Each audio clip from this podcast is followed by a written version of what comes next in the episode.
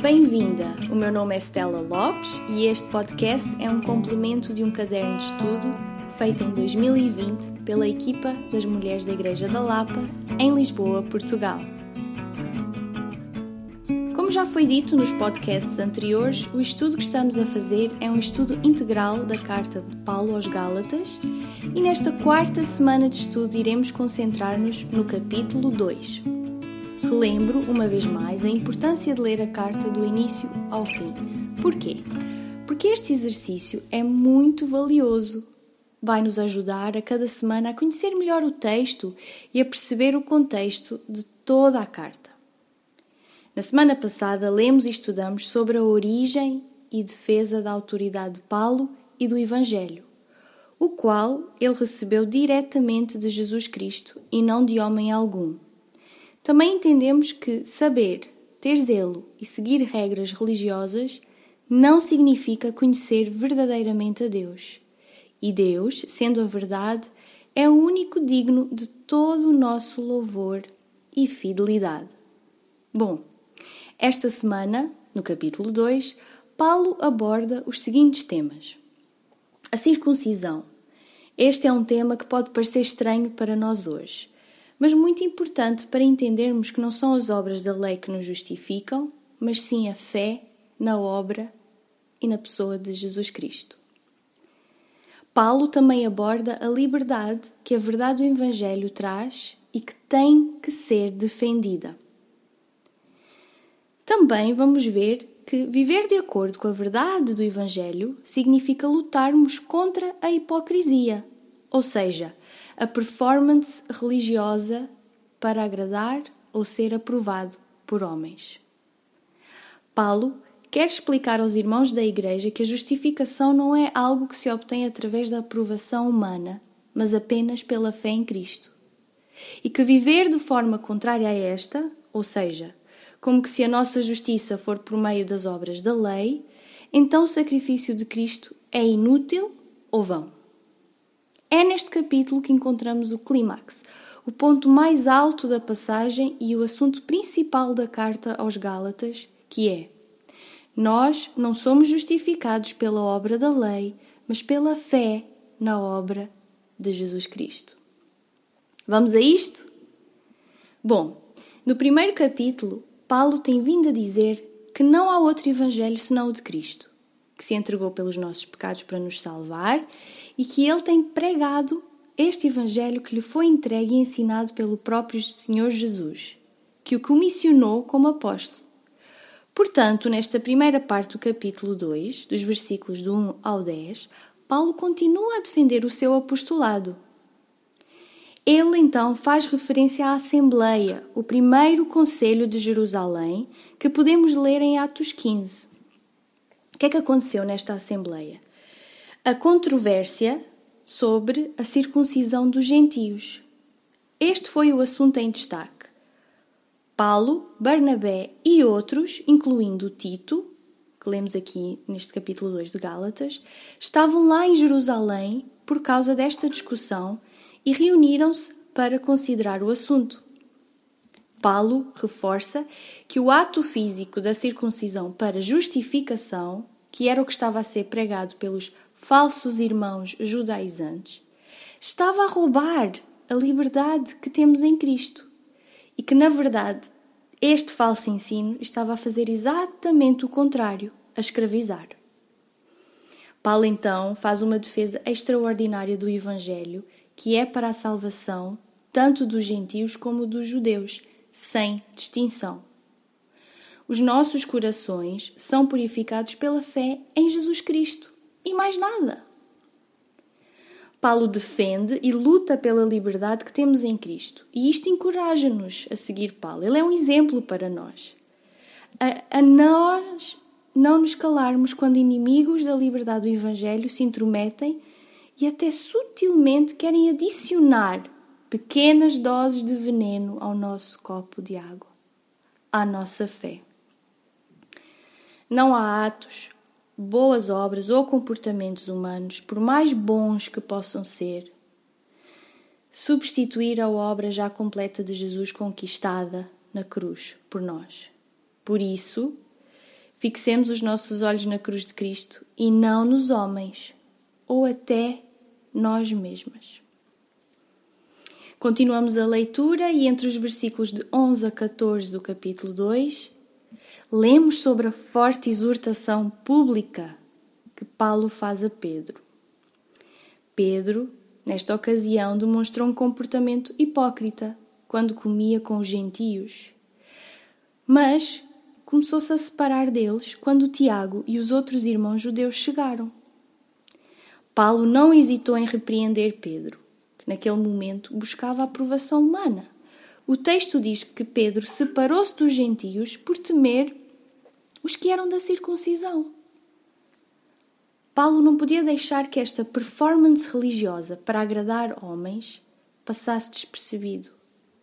E Paulo, como bom defensor do Evangelho, mostra a Pedro e aos Gálatas que agir desta forma é incorreto face à verdade do Evangelho. Este episódio é chocante e deve ser, porque nos mostra que, se até Pedro, referido como uma das colunas, o apóstolo Pedro agiu incorretamente na comunhão entre irmãos, será que nós também não estamos sujeitas a cair no mesmo erro? Nós não somos diferentes de Paulo, somos seres humanos. O sentimento de Pedro de temer mais aos homens do que a Deus tomou conta dele. E será que não pode também tomar conta de nós? Este é o perigo de ceder à aprovação humana. Paulo relembrou Pedro, nesta ocasião, e relembrou aos Gálatas e relembra-nos a nós por extensão sobre agirmos conforme a verdade do Evangelho. E Paulo ao repreender Pedro e a fazer esta exortação, ele não usa de acusações pessoais.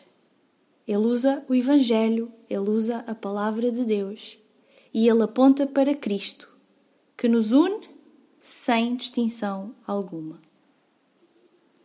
Na última parte do capítulo, que vai dos versículos 15 a 21, encontramos o clímax, o ponto mais alto da passagem e o assunto principal da carta aos Gálatas. Podemos ler no versículo 16: Sabemos, contudo, que o homem não é justificado pelas obras da lei, mas pela fé em Jesus Cristo.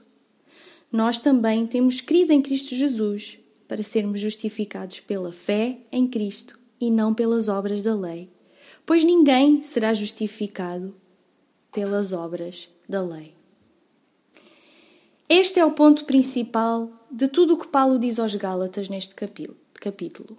Nós não somos justificadas pela obra da lei, mas pela fé na obra de Jesus Cristo. Talvez podemos perguntar: então para que serve a lei? A lei serve para nos mostrar que nós somos pecadores, pois a lei revela o próprio caráter de Deus. Por isso, não conseguimos adequadamente cumprir os requisitos de Deus, que são santos.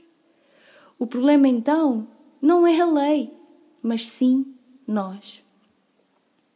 Precisamos de alguém, então, que perfeitamente cumprisse estes requisitos, sem pecar.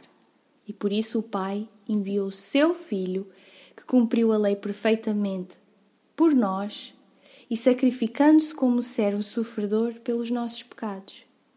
Cristo, por amor a nós, entregou-se e foi crucificado para pagar pelos nossos pecados. E então Paulo, nos versículos 19 e 20, explica muito bem esta questão da justificação, este tema que aparece aqui, justificação. Olhem o que ele diz. Pois pela lei eu morri para a lei, a fim de viver para Deus. Já estou crucificado com Cristo. Portanto, não sou eu quem vive, mas é Cristo quem vive em mim. E essa vida que vivo, agora no corpo, vivo pela fé no Filho de Deus, que me amou e se entregou por mim. Ou seja, nós morremos com Cristo para vivermos para Ele. Não vivemos mais para nós mesmas, mas é Cristo que vive em nós. Morremos com Ele e ressuscitamos com Ele. Se ainda vivemos pelas nossas obras, achando que assim podemos nos salvar, então a morte de Cristo foi em vão Não é a lei que nos perdoa e nos torna retos, mas é Cristo. Mas a verdade é que nós não, nos, nós não conseguimos nos salvar. Como pode um morto fazer qualquer coisa por si mesmo? Não pode. Estávamos mortos em nossos delitos, em nossos pecados, até o momento em que Deus nos resgata e nos dá uma nova vida através da obra de Cristo. É como que se estivéssemos num tribunal, no lugar do réu, culpadas. E Deus, no seu papel de juiz, olha para nós e perdoa-nos. Somos absolvidas do nosso pecado. Este pecado que não ficou impune, foi pago e foi um alto preço por Cristo. E então Deus trata-nos como justas e nada mais nos pode condenar. Somos inocentes. A lei e seus requisitos foram completamente cumpridos por Cristo, e então podemos desfrutar de todas as vantagens e recompensas decorrentes da obediência à lei. Isto é a justificação pela fé na pessoa e obra de Cristo. João Calvino explica que aquele que é justificado pela fé, excluído da justiça das obras, entende a justiça de Cristo pela fé e é vestido nela, aparecendo perante Deus que não vê mais o homem como pecador, mas como um homem justificado. E se vivermos de forma a adicionar estas verdades, que era o que estava a acontecer na carta aos Gálatas, nós não vivemos de acordo com o verdadeiro Evangelho, mas como se a morte de Cristo fosse em vão. Viver de acordo com a verdade do Evangelho é viver a liberdade que temos em Cristo, não para agradar ou ser aprovada por outros, mas como mulheres perdoadas e justificadas pelo sangue de Jesus Cristo que nos torna mais alvas que a neve. Eu oro para que possamos viver estas verdades fielmente por amor a Cristo. Deus abençoe.